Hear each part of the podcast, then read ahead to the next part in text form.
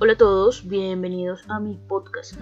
Hoy voy a leerles dos textos de un poeta chileno que se llama Pablo Neruda. El primero se titula Triste canción para aburrir a cualquiera. Toda la noche me pasé la vida sacando cuentas, pero no de vacas, pero no de libras, pero no de francos, pero no de dólares, no, nada de eso. Toda la vida me pasé la noche sacando cuentas, pero no de coches, pero no de gatos, pero no de amores, no. Toda la vida me pasé la luz sacando cuentas, pero no de libros, pero no de perros, pero no de cifras, no. Toda la luna me pasé la noche sacando cuentas, pero no de besos, pero no de novias, pero no de camas, no. Toda la noche me pasé las olas sacando cuentas, pero no de botellas, pero no de dientes, pero no de copas, no.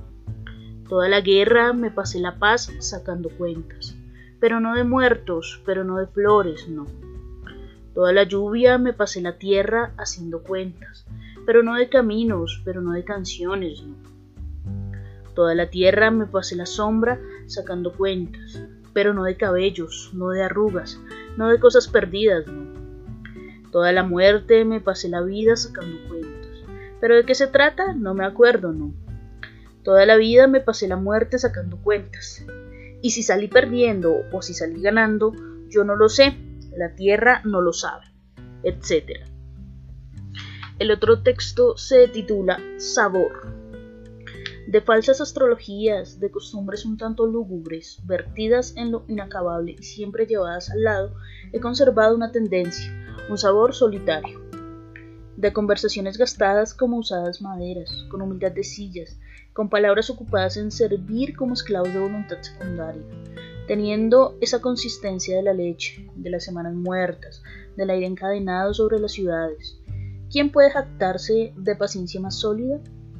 La cordura me envuelve de piel compacta, de un color reunido como una culebra. Mis criaturas nacen de un largo rechazo. Ay, con un solo alcohol puedo despedir este día que he elegido igual entre los días terrestres. Vivo lleno de una sustancia de color común, silenciosa como una vieja madre, una paciencia fija como sombra de iglesia o reposo de huesos.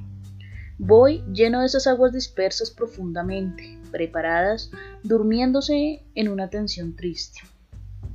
En mi interior de guitarra hay un aire viejo, seco y sonoro, permanecido inmóvil como una nutrición fiel, como humo, un elemento en descanso, un aceite vivo, un pájaro de rigor cuida mi cabeza, un ángel invariable vive en mi espalda.